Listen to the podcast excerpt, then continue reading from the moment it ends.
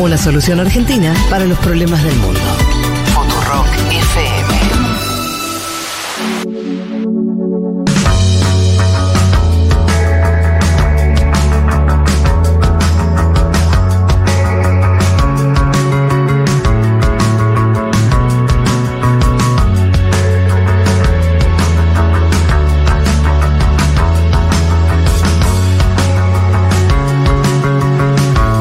Bueno, estamos de vuelta. Hubo muchos mensajes, ¿eh?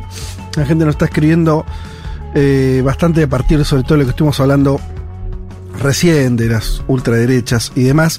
Eh, pero les habíamos prometido que vamos a estar conversando con un periodista ecuatoriano. Él es Jimmy Jairala, es periodista y político ecuatoriano. Fundó el movimiento Centro Democrático en el 2012, participó en las elecciones del 2014 eh, siendo reelecto como prefecto de eh, Guayas en febrero de ese año. Jimmy, ¿qué tal? Se saluda Federico Vázquez de Buenos Aires, ¿cómo estás? Hola Federico, un gusto escucharlos. bueno, igualmente, nosotros eh, cada tanto, este es un, un, programa de política internacional y, y más de una vez cuando eh, vimos cosas eh, de, de, Ecuador, eh, fuimos a, a, tu programa, algunos eh, programas también en, en, en, YouTube, por lo menos es lo que vi yo, uh -huh. parte tuya, así que nosotros un poco te conocemos y nos parecía interesante conversar que, bueno, a partir de este cambio de gobierno, ya la asunción de Novoa como, como nuevo presidente, primeras impresiones, porque es un gobierno un poco particular, ¿no? Asume para completar un mandato previo. Eh, y todo lo que pasó en Ecuador en los últimos meses, el asesinato de un candidato, el correísmo haciendo una buena elección pero no pudiendo retornar a la presidencia. ¿Cuáles son tus primeras impresiones de, este escenario? Eh, bien, eh, un saludo para el pueblo argentino. Eh, mira, es un escenario muy complejo. Eh, se ha retirado Guillermo Lazo del gobierno dejando una deuda externa e interna que suma más o menos 80 mil millones de dólares, que es muy alta para el Ecuador. El nuevo presidente Novoa tiene que cubrir obligaciones por más de 10 mil millones de dólares solamente para pasar el próximo año cumpliendo con las obligaciones mínimas eh, y no hay dinero en caja. Eh, la economía está en un, eh, en un, estado de postración, lamentablemente acá los índices de criminalidad, de violencia criminal or, originada por el narcotráfico están colocándonos en, un, en, en límites peligrosísimos. Somos uno de los países más eh, conflictivos de la región, peligrosos de la región. De hecho, Guayaquil, que es la ciudad en la que vivo, es eh, está entre las cuatro ciudades más violentas de, de, de Latinoamérica. ¿Y eso desde cuándo es? Perdón, eh, eso, interrupción, ver, pero eso fue los últimos años. ¿no? Viene, mira, Federico, eso viene de unos, eh, de menos a más, de unos tres años para acá. Y ya el último año, este año ya ha sido verdaderamente atroz. Vamos a cerrar, por ejemplo, eh, solamente en esta ciudad en más o menos ocho mil muertes violentas, lo cual es una, una cifra alarmante uh -huh. y le toca al presidente Novoa enfrentar todos estos problemas en apenas 16 meses. Aparte de eso, tiene dos conflictos más el presidente de la República. Eh, el, primer, el primero con la vicepresidenta, que ya te lo contaré, y el segundo que acaba de derogar la, el llamado umbral de consumo de drogas. Acá le llamaban, pues, eh, por eh, tabla de drogas, uh -huh. un término más populista que otra cosa, que, el, que no, te, no sea otra, otra cosa que diferenciar al consumidor del de microtraficante. Sí. Eh, con ese umbral, con ese umbral acá, eh, por lo menos se sabía que si había una persona localizada en la calle con un gramo de, de droga, no iba preso. Se, te, te, la obliga, la sí. ley decía que tenía sí. que ir a un sitio porque era un problema de salud, sí. no es una enfermedad. Acá ya la acaba de derogar el presidente hace dos días. Entonces la primera pregunta que surge es cuántas cárceles más va a tener que hacer. Mm porque ahora resulta que si te pillan a ti como un consumidor consuetudinario con un gramo de base de cocaína, vas preso. Eh, es terrible, porque no, no hay planes de contingencia, no hay planes en, de, de, salud mental para poder remediar las cosas como se debe. Es decir, tú cuando construyes una casa no empiezas por el techo, sino por las bases. Y no hay nada acá, nada, absolutamente nada planificado en temas de salud mental. El segundo problema es la vicepresidenta, Federico. A ver, ¿cómo es Eh, eso? Hoy se, ho- hoy se tomaron la foto, hoy se tomaron la fotografía oficial, Sí. eh, los ministros sin la vicepresidenta. El presidente acaba de delegar a la vicepresidenta como única función que se vaya a vivir a Israel, a Tel Aviv, calcula tú, para ser mm, eh, una mediadora del Ecuador por la paz en la región, Que se vaya a vivir, Eh, me dijiste. a Tel Aviv, eh, así como lo escuchas. ¿Por qué? Porque desde el que comenzó la campaña electoral, la relación de ella con Daniel Novoa fue muy mala. ¿Por qué? Mm, porque cuando se inició la campaña nadie preveía la muerte cruzada. Entonces, para Novoa, que es un chico joven Sí. que, que calculaba ser presidente en el 2025, se le acortaron los plazos y ligó, a, perdóname, ya Sí. significa otra cosa, pero acercó como candidata a vicepresidenta Sí. a una persona que no la conocía bien, es una, este, una mujer Ajá. con ideas libertarias. Ah, Es bueno, una- de, de eso conocemos acá. De eso ¿En serio es de, de Sí. libertaria? Igual que, que sí, bueno, es cero estado, o sea, casi, Sí. casi cero estado, nada, nada gratis. En resumen, ¿no? Es más o menos lo mismo.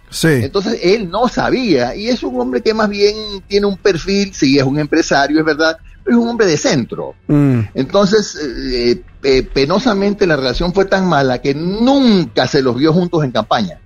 Nunca se los vio juntos en campaña. Previa, antes de que, a, a pocos días de ganar la elección, lo, ah, de, de hecho, en la celebración, en el festejo que fue en la casa del presidente de la República, en su casa en un balneario que se llama Olón, no estuvo la vicepresidenta. Ajá.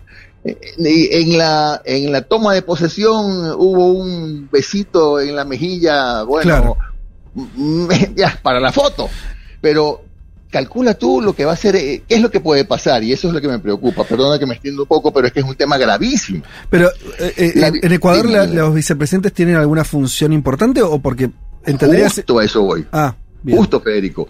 El presidente le asigna la función que quiera. Claro. Por ejemplo, al, al vicepresidente Borrero, Guillermo Lazo le asignó una sola función que era atender el área de la salud, que es lo que hizo Borrero en los dos años de gobierno de Lazo.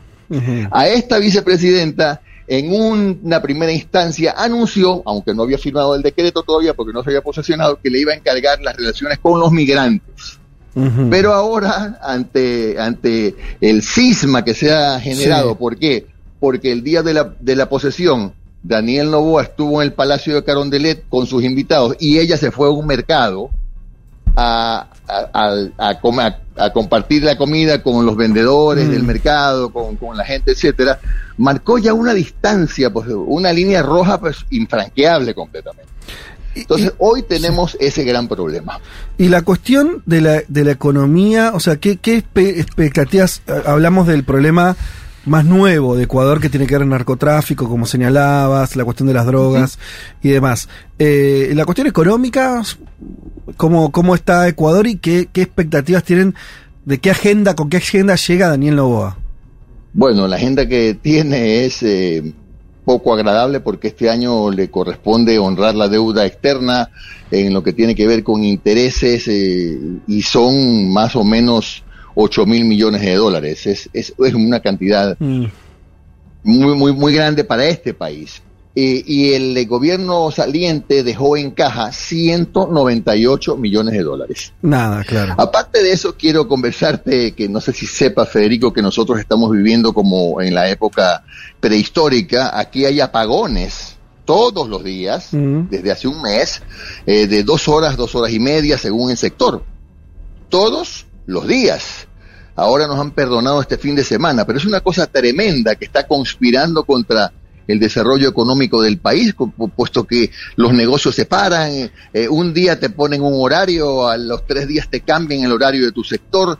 Eh, realmente esta, este es un país, no quiero, es mi país y lo amo, pero, pero estamos, tenemos que eh, revisar bien la brújula, ver hacia dónde vamos. ¿Por qué los Poner apagones? Un poquito de orden, Por- porque desgraciadamente se produjo una, eh, se produce, bueno, no desgraciadamente, todos los años se produce un estiaje aquí cada, cada seis meses, pero en esta ocasión ha sido un poco más severo. Y a pesar de que funcionarios del Ministerio de Energía lo advirtieron en enero, no hubo absolutamente ningún plan, por ejemplo, para repotenciar o para cambiar o para mejorar la energía térmica que también, también tenemos. Hay muchas plantas térmicas, pero están estaban en desuso porque nunca nos, hace 15 años no teníamos problemas de, tan graves de estiaje. Entonces cayó el estiaje, un gobierno con, de muy poca acción que fue el de, el de Lazo, mm, sin, sin estar preparados. Y de paso, ayer anunció el Ministerio de Energía que se terminó el presupuesto del 2023 y ya no podemos seguir comprando energía a Colombia. Hace 10 años nosotros le vendíamos energía a Colombia, ahora le compramos a Colombia. Oh. Entonces en este rato estamos en, ese, en esa situación. Eh, ahora ya eh, abro las puntas a, mis compañeros. Estamos conversando con, con Jimmy Jairala, eh, periodista eh, ecuatoriano. ¿Te consideras periodista y político como tengo acá o, ya hoy estás...? Sí, no, a ver, no, no, no, ambas cosas, pero ah. yo procuro cuando, cuando hago mi programa... Yo, yo, hice, yo he hecho televisión desde el año de, 82. Ajá. Hice televisión 10 años hice una pausa en, política activa, 12 años, pero ahora he vuelto a mi actividad. Pero te, pero soy presidente, soy eh, fundador de un partido político. Bien. No puedo negar que soy político. No, puedo negarlo. Eh, entonces, más allá, sin conocer, la, la, verdad, lo desconozco en detalle tu, tu, tu ideología, pero lo que me estás contando eh, lo pienso en relación al Ecuador de los años de Correa, es un Ecuador mucho peor en todo lo que me contaste, porque el narcotráfico es una realidad de hace 3, 4 años y de violencia. Eh, lo que me contabas en términos económicos de la deuda externa y ese peso también era algo que no existía de esa, por lo menos con esa, de esa manera, eh, en, en, hasta durante los años de, que gobernó el correísmo. Eh, y al mismo tiempo el correísmo no vuelve a ser gobierno. ¿Hay algo ahí un poco extraño o, o es otra la evaluación que vos haces? No, no está bien lo que tú dices, es verdad, este, en el correísmo no pasaban estas cosas, pero el correísmo tiene un gran problema, el correísmo tiene un techo. El correísmo tiene un techo porque es un, es un partido que no se ha renovado, ¿en qué sentido? No ha, no ha renovado a, su, a sus dirigentes, todavía gira demasiado alrededor de una indiscutible figura como Rafael Correa. Pero todo, todo da vuelta alrededor de él. Entonces, por ejemplo, en la primera vuelta el correísmo no quiso hacer alianzas con nadie. Mm. Con nadie. Y en la segunda vuelta tampoco quiso mm. acercarse a ningún partido político. Entonces el correísmo tiene un techo. Y mientras el correísmo no entienda que tiene que buscar aliados para participar en la próxima elección, le va a seguir pasando lo mismo. Solamente podría ganar una elección ganando en primera vuelta. Mm. Y, una primera vuelta que fue atípica, Federico. Totalmente atípica, porque mira, días antes de la elección estaban en segunda vuelta el, eh, la candidata del correísmo y Jan Topic, el candidato eh, de, del centro, digamos. Ellos estaban en segunda vuelta. Pero con la muerte del alcalde, el asesinato del alcalde de Manta, el asesinato de Fernando Villavicencio y un debate en el que no es que Daniel Novoa brilló sino que no estuvo en el, en el conflicto, mm. la gente lo empezó a buscar en las redes sociales mm. y comenzó a ver que era el tipo que no estaba, no estaba, no estaba en la pelea, en las peleas con nadie y, ofrecía, ofrecía esperanza por lo menos. Mm. De paso se ha dicho tres días después de la, del debate, Correa no tuvo mejor idea, qué mala idea fue de aparecer a decir que el ganador del debate fue Daniel Novoa. ¿Por qué? Porque ahora, te hablo, ah. te hablo como político guion periodista. Pensó, pensó más fácil, más fácil mi candidata le gana a Daniel ah. Novoa que a Topic. Entonces mejor lo levanto. Lo Claro, lo levantó. ¿Y qué es lo que pasó? Los asesores de Novoa aprovecharon. Claro. Y Novoa ganó. Eso fue todo atípico por completo, Federico. Jimmy, ¿qué tal acá? Juan Elman te saluda. Te, quería preguntar por cómo te imaginas, un poco a raíz de lo que acabas de decir, el correísmo y lo que nos contabas de Nova, eh, el escenario político a futuro, pensando en que tiene elecciones relativamente pronto, digo, ¿no? Son 18 meses de mandato. Em, ¿Cómo te imaginas ahora la reconstrucción del correísmo? Si crees que va a haber espacio quizás para un diálogo, lo habíamos pensado antes con León y Asís, habíamos sectores del movimiento indígena más eh, asociados o más cercanos al correísmo, si crees que se puede dar esa transformación o si por el contrario va a seguir un poco esta senda eh, más del correísmo por su cuenta, con Rafael Correa como, como principal figura. Y después sobre Novoa, eh, que acá conocemos muy poco quién es, no sé si allá lo conocen realmente muchísimo más.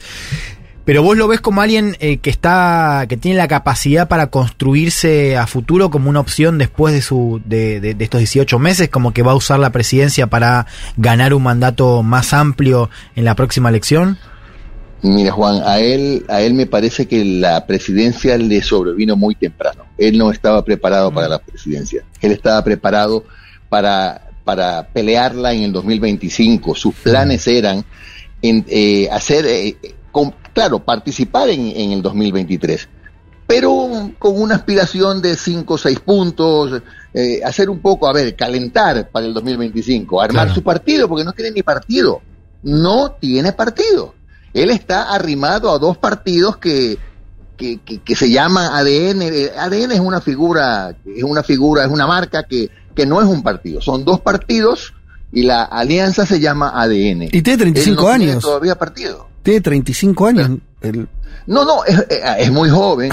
es un ha chico. Nombrado, ha, ha, tenido aciertos y errores en el nombramiento mm. de su gabinete, pero el problema más grande que mm. tiene eh, Daniel Novoa es que, primero que se ha rodeado de demasiada gente inexperta, y me parece que en un periodo tan corto más bien debió acercar a gente que lo ayude a, a, a capear el temporal porque eh, su periodo va a ser, a ver, ustedes y yo decimos a priori 16, 15, 16 meses, no, no, ya, ya, ya en agosto la alianza eh, legislativa se termina. Claro. Esta alianza legislativa que le ha dado noventa y pico, 100 votos, se acaba porque todos los partidos tienen que present quieren presentar sus candidatos y quieren ganar la presidencia de la República. Es decir, Novoa va a ser el objetivo de sus actuales aliados le van a apuntar al presidente, porque ¿quién es el contendor natural de, de, Correa? El contendor natural es el gobierno, aunque hoy estén juntos en una alianza legislativa, pero eso es una alianza legislativa que yo la veo más para el nombramiento de dignidades. Ya están nombradas las dignidades, ya se repartieron presidencias, vicepresidencias, comisiones. Esa, esa alianza está pegada con saliva, como decimos acá. Eso no va a durar mucho dentro de poco tienen que, que tomar posiciones porque ya a, en agosto ya, ya empieza el proceso de inscripción de candidaturas del próximo año. Claro. ¿Qué tal? Entonces, eh, el periodo es cortísimo. ¿Y qué va a pasar con, con, eh, con Pachacuti, por ejemplo, que ahora está así eh, un poco más cercano a Leonidas Isa? Eso hay que verlo porque en lo que a Correa respecta, por ejemplo, el, el, el distanciamiento o el resentimiento que tiene Pachacuti con Correa es muy grande, muy grande. No sé si con la presencia de Leonidas Isa, ahora mmm, cercano al, al, al, al, ganador de la coordinación de, de, Pachacuti, que es, se llama Guillermo Churuchumbi, que es un hombre de la línea de Isa, mm. eso lo acerque un poco a Correa, no mm. lo sé. Pero todo depende nuevamente de lo mismo, a Correa le va mal en la sierra. Claro. A Correa le va mal en la sierra y le va mal en la sierra porque no han podido eh, arreglar su relación con el sector indígena, que es el 7% de la población del Ecuador. Y Jimmy, ahí eh, con respecto a eso, ¿hay algún ruido dentro del correísmo ¿no? que, que, que, lo señala a Correa como el responsable de las últimas dos derrotas? Digo, pienso en, bueno, las últimas dos elecciones, eh, o, o, o, no ves que haya eh, cierta crítica, o al menos pública, ¿no? a, a Correa bueno, hay, hay, cosas que, que, dicen mucho, pues la presidenta nacional del partido, Marcela Guiñaga, eh, se ha retirado y, y, es evidente que ha puesto distancia con, con el correísmo.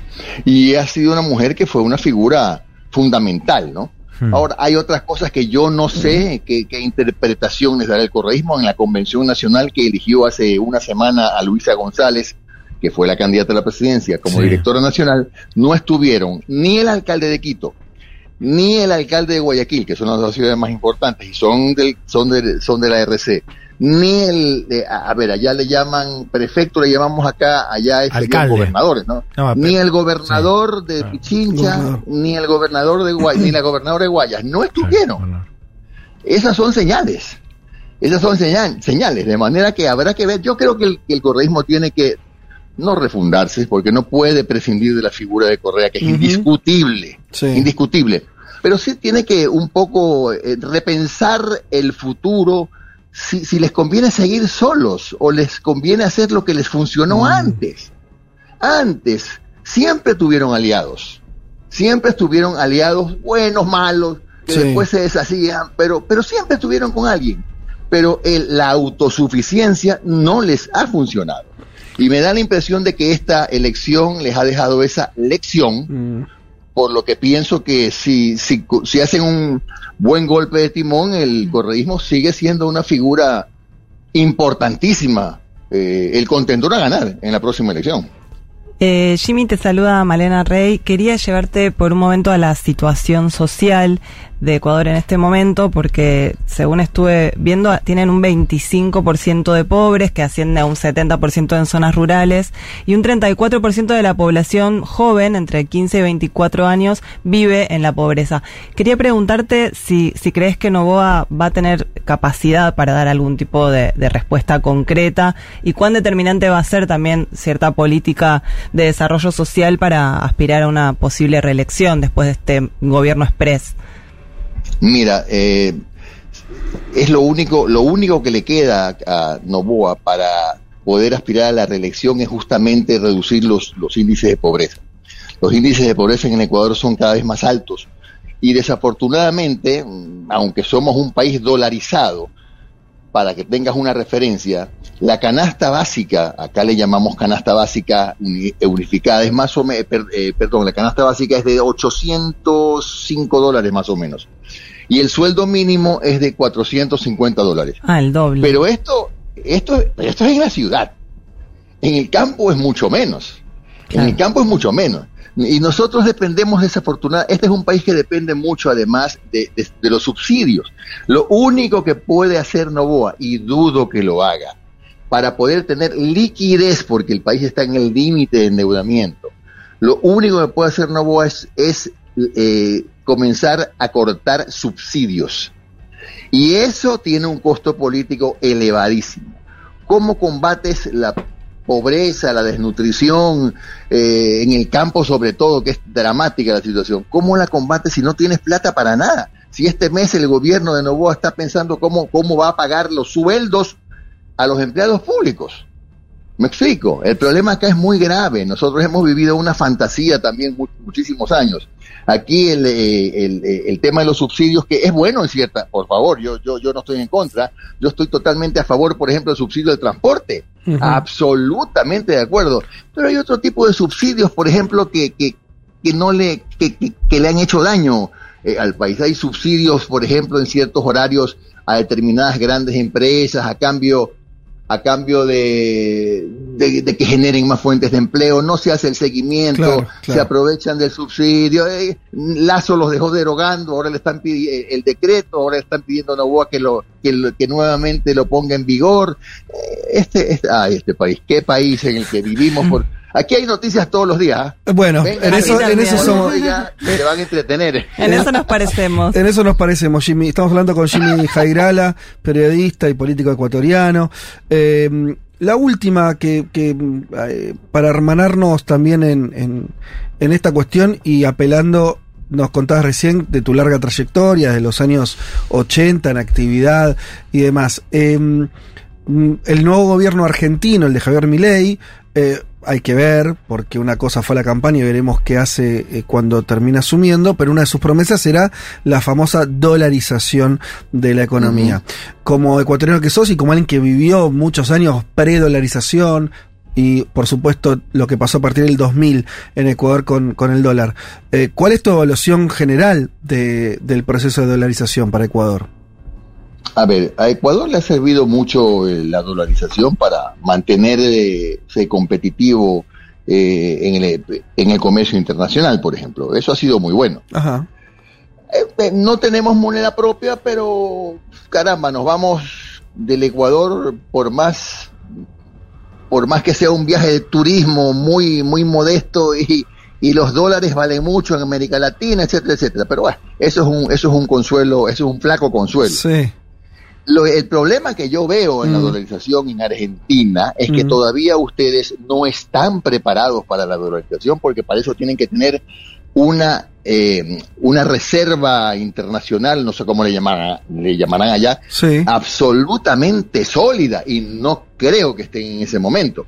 Es decir, pueden entrar en ese proceso, pero yo no lo veo antes de un, de un par de años, ¿no? Mm. Esa es mi visión desde afuera. Y la y, y- y- Con- y más allá de la implementación, las dificultades para implementar lo que es lo que está señalando, en términos de gestión, en, términos sociales, da- la dolarización permitió que mejorara la distribución del ingreso, la empeoró, le dejó más margen o menos margen a los gobiernos para hacer política pública. ¿Cómo ves eso? Sí, sí, sí lo deja, sí lo deja. Lo que pasa es que eh, mientras no logres eh, eliminar de raíz la corrupción, tú Ajá. puedes ser un país con dólares o con francos franceses o, o con eurodólares o lo que quieras, pero el resultado va a ser el mismo. Nuestro problema es que de la mano de la dolarización comenzó a crecer la corrupción Ajá. y en este momento eh, ese es el grave problema del país. No, el problema de- de- del Ecuador no es la dolarización. El problema del país es la corrupción que ha hecho que este sistema esté en este momento flaqueando. Pero ¿por qué la No. dolarización mm, eh, ayuda a la corrupción? Creo que dijiste eso. ¿Por, ¿Cómo es eso? Es decir, no, no, es que ha crecido la corrupción, quiero Sí. decirte. Ajá, Eh, eh, el, el problema es que aquí no ha habido un sistema de justicia independiente. ajá. En este país la justicia siempre ha estado manejada por X o Y partido político. Las instituciones de control han estado manejadas también por X o Y partidos políticos. Ha habido casos tremendos de persecución política. Bueno, no nos vayamos lejos. Este Correa está condenado por influjo psíquico. Claro. Entonces, to- todas estas cosas hacen que, que por más que tengamos una moneda sólida, Mm. por más que tengamos una moneda sólida, mientras no se combata la corrupción, el lavado de activos, ese es otro problema Mm. grave que viene de la mano de la dolarización. Bien. Usted, aquí en este país, eh, compañeros periodistas, ustedes ven que la gente a diario se queja de que, eh, de que el dinero no alcanza, lo cual es cierto, pero te presentan un proyecto de un edificio de, de 20 pisos Sí. eh, y de 500 apartamentos y se venden dos días. Ajá. ¿Me O sea, explico? hay eso- dinero. Lo que me estás queriendo decir, si te entiendo bien, es que hay un montón de, de dinero, o sea, de dólares circulando en la economía que no se sabe bien los orígenes, pero, que no eh, pagan impuestos. me has, le- me has leído perfectamente. Eso por influjo psíquico lo hice. Es, acá, es, lo que pasa es que el dinero sucio está demasiado metido y Claro. es el que ha dado lugar al crecimiento de la corrupción. A eso quería llegar. Bien, ahí se entendió Eh, perfecto. ¿Cómo te, cómo, te, ¿Cómo te explicas? ¿Cómo te explicas que acá todos los días la gente se queje a diario de la situación dramática en la que vive el país y todos los días hay emprendimientos nuevos? Mm. Yo, ojo, ojo, yo no estoy diciendo que todos, todos sean producto de capitales sucios, No, pero, pero, a ver, algo anda mal, ¿ah? claro. algo, algo no funciona, algo no cuadra. Perfecto. Eso es lo que pasa. Jimmy Jairala, te agradecemos muchísimo el tiempo que nos dedicaste. Para nosotros fue un placer escucharte, tenerte en nuestro programa. Ojalá sea la primera vez de otras, porque eh, hay algo que, que ya lo- se lo dijimos siempre a los entrevistados ecuatorianos que tuvimos acá, que fueron muchos. Eh, incluso estuvo en este lugar el, el- el expresidente en el momento que pasó por, por Argentina. Eh, lo entrevistamos también. Pero hay algo de, si bien somos países muy distintos, hay, hay cierta similitud en muchas cuestiones, los ciclos políticos, la cuestión ¿no? de, este, de las protestas también, esto que decías vos de países que también tienen una dinámica política muy intensa. Así que, bueno, ojalá que, que, te, que podamos hablar eh, con, con vos en el futuro y nos sigas contando cómo es el recorrido que tiene Ecuador en los próximos meses, que aparentemente va a ser también muy dinámico y muy cambiante. Bien, solamente dame 30 segundos Sí. para completarte algo que no lo dije porque no tuve tiempo. El problema con la vicepresidencia es tan grave que si la, que la, vice- la vicepresi- la vicepresidenta no deci- decide no acatar la disposición del presidente de la República de irse a Tel Aviv a cumplir con su misión de mediadora, puede caer en una causal de destitución. Ajá. causal que se llama eh, que- incumplimiento de funciones. Y si el presidente logra que esa mayoría que ahora la tiene pegada con saliva mantenga 92 votos en un mes, dos meses después de un proceso eh, bastante rápido, Sí. pueden destituirla. Ajá. Así que ese es el otro, el otro cuadro, el Bien. otro panorama negro que el Ecuador va a enfrentar. Clarísimo, Jimmy Jairala, te agradecemos muchísimo. eh, nos Gracias. encontraremos próximamente. Saludos. ¿Cómo no? Gracias, abrazo.